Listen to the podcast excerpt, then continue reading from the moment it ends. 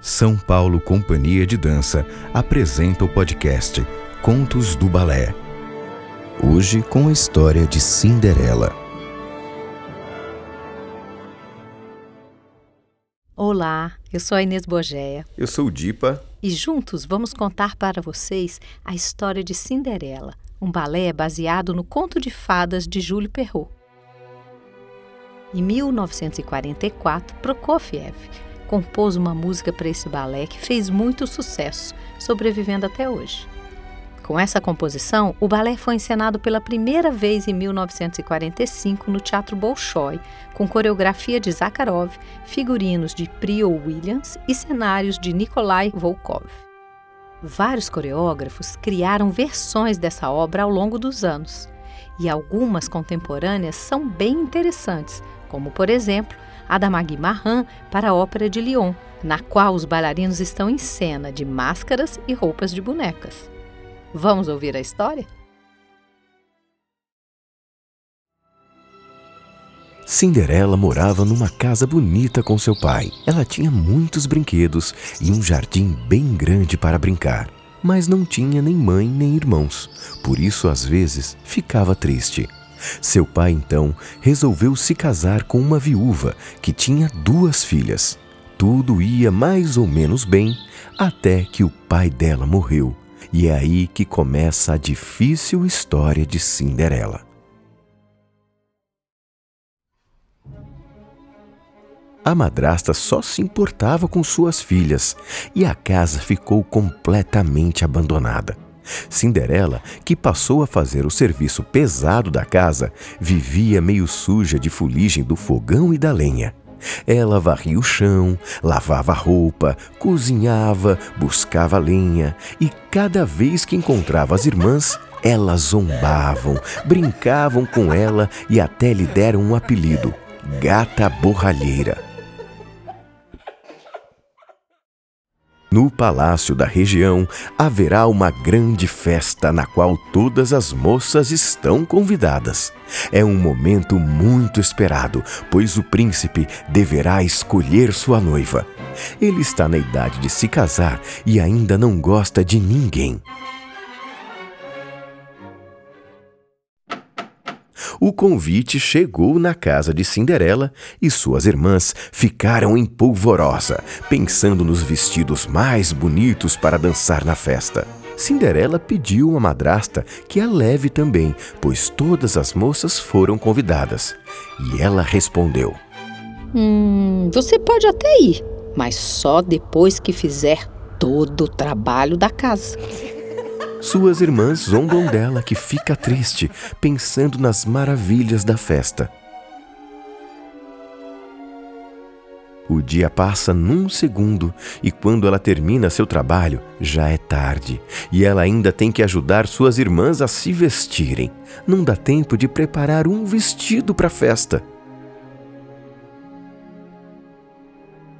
Cinderela não tem amigos, só os ratinhos que ela alimenta todas as noites. E quando ela chega no seu quarto, surpresa!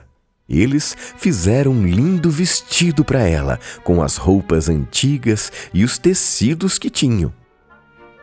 Cinderela fica radiante, se arruma bem depressa, a tempo de pegar as irmãs e a madrasta antes delas saírem para o baile.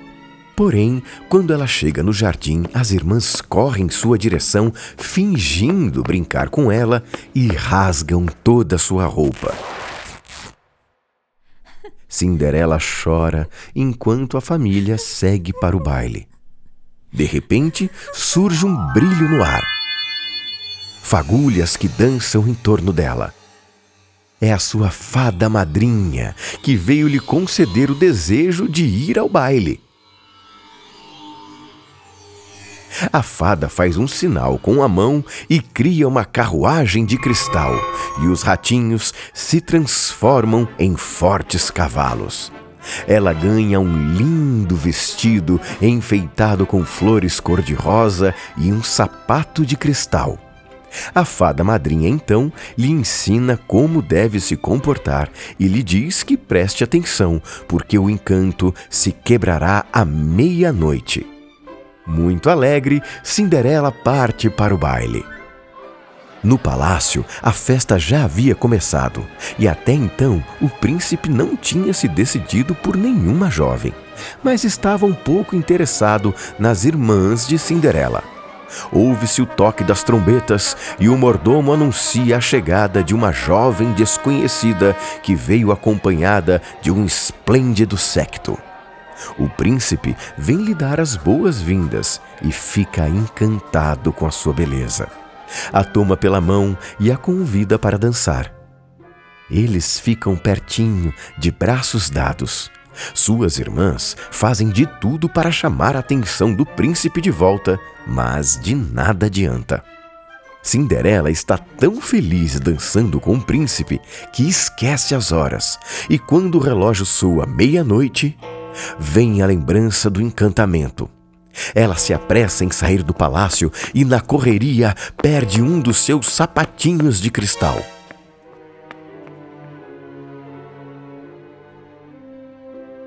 O príncipe fica confuso e triste com a repentina fuga da linda moça, que ele nem ao menos sabia o nome.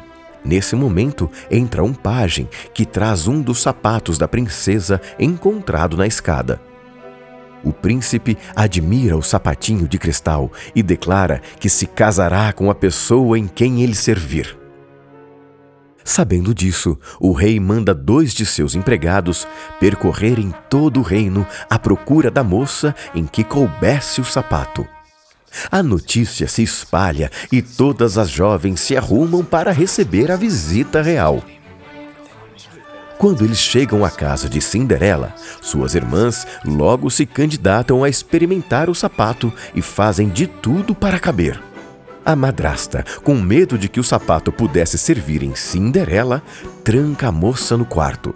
Mas com a ajuda dos ratinhos e da fada madrinha, ela aparece na sala e pede para experimentar o sapato, e sua madrasta nada pode fazer.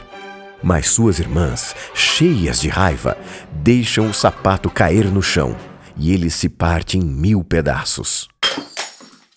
Apesar do desespero dos pajens, Cinderela nem se abalou, pois imediatamente tirou o outro pé que estava escondido em seu vestido e calçou na frente dos pajens, mostrando que era a moça procurada. Ela foi levada até o palácio e recebida com muita alegria pelo príncipe, que lhe declara o seu amor. As irmãs lhe pediram desculpas pelo maltratamento que lhes davam. Cinderela perdoa as duas. Pouco tempo depois, uma grande festa comemora o casamento do príncipe com Cinderela, que de agora em diante vai morar num lindo castelo.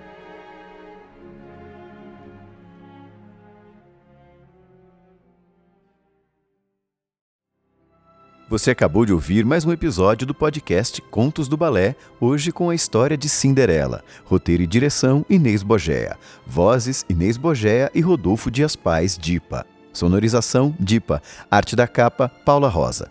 Essa é uma história inédita criada por Inês Bogea a partir deste famoso balé. Até o próximo episódio.